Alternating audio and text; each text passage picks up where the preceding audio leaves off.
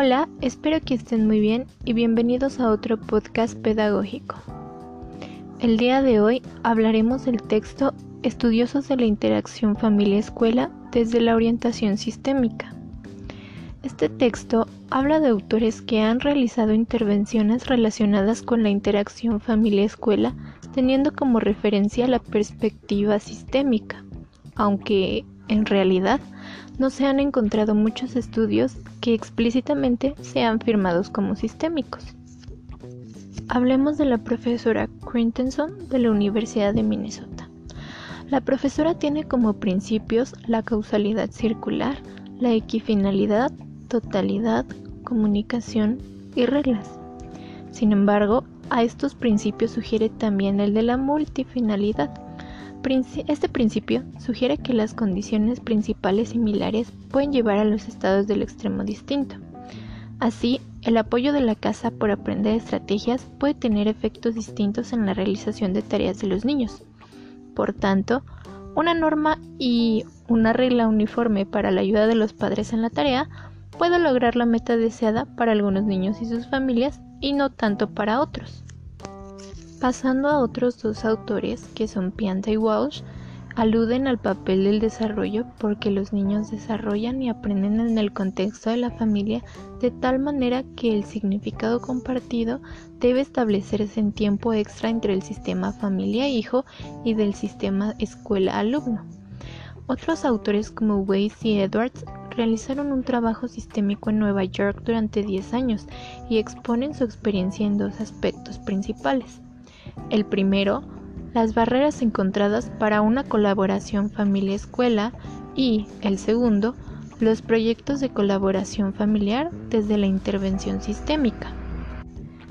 Estos autores ponen énfasis en que una única actividad de creación de climate building no cambia por sí misma la calidad del entorno escolar, como tampoco lo hace cualquier número de actividades cuando son experimentadas sin eventos excepcionales. Por el contrario, ellos dicen que es preferible asegurarse que todas las actividades estén ligadas de manera continua al círculo del momento. En este sendero, los maestros reconocen el apoyo de la interacción escuela-familia, ya que da logros y los padres reconocen sus propios esfuerzos, ayudando así a sus hijos y maestros a conseguir metas de aprendizaje y construcción de destrezas. De esta manera, lo más claro en su trabajo ha sido la importancia de usar el enfoque colaborativo cuando se ha trabajado con los padres y el personal escolar. En muchos programas de desarrollo personal, cambiar la manera en la cual los maestros y profesionales escolares trabajan es ineficaz, ya que esto mina la propiedad del trabajo para construir relaciones profundas familia-escuela. De esta manera se moldea un acercamiento colaborativo para escuchar las dudas, necesidades y metas de los padres y maestros para posteriormente incorporarlas en un plan de intervención, lo que va a estimular la creatividad en la comunidad escuela-familia para diseñar aplicaciones que se ajusten con sus necesidades únicas y deseos. Sin embargo, hay una resistencia de trabajo escolar entre padres y maestros, donde existen al menos tres razones para que esto ocurra.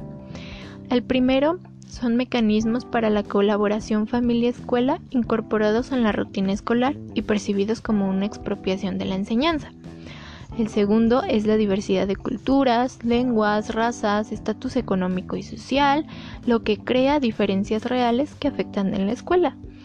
Y por último, que los padres pueden asumir roles limitados. El modelo propuesto por estos autores enfatiza que las escuelas y las familias tienen que ver en el éxito académico y el desarrollo psicosocial del niño. Crear un clima de colaboración entre familias y escuelas requiere que el personal del colegio reconozca a la familia de los estudiantes como un recurso importante para la mejora de los resultados de la educación.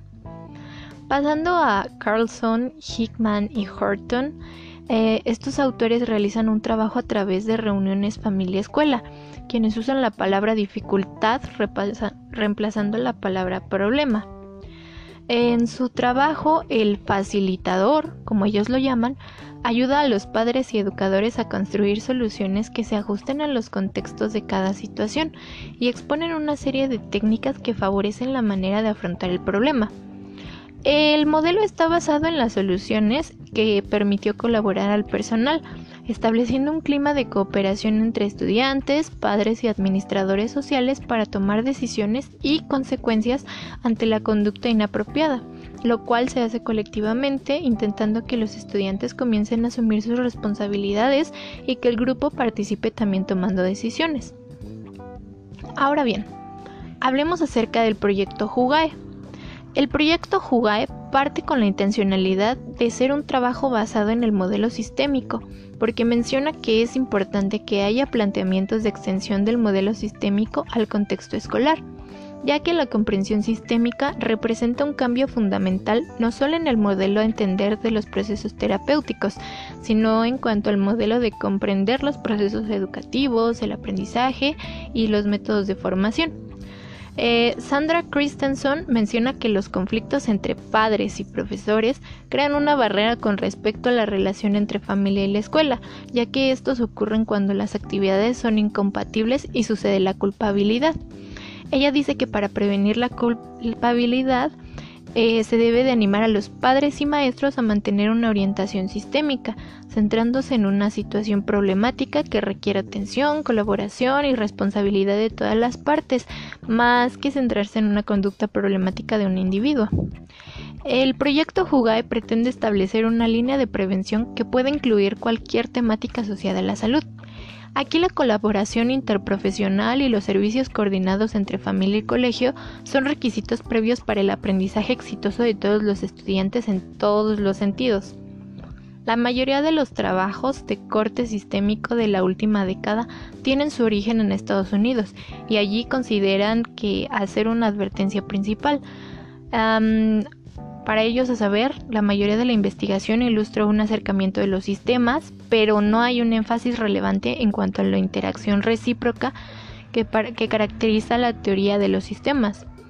Gracias a dichas investigaciones se puede afirmar cinco puntos esenciales. El primero es el concepto de implicación de los padres ha evolucionado hacia la participación en la escuela y en la casa.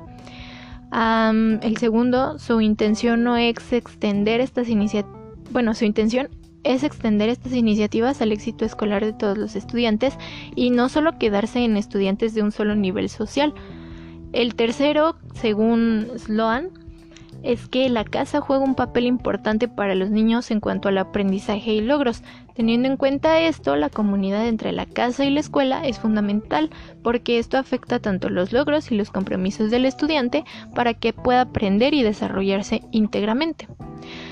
El cuarto, eh, Jones y Fredrickson proporcionan una revisión del trabajo del psicólogo educativo, teniendo en cuenta los avances más recientes en la práctica.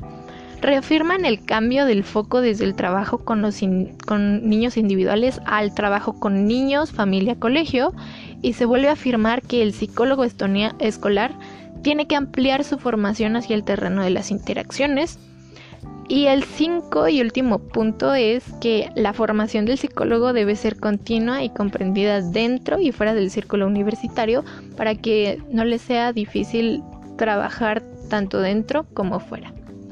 Para finalizar, es importante mencionar que una perspectiva preventiva familia-escuela favorece el proceso educativo de los individuos.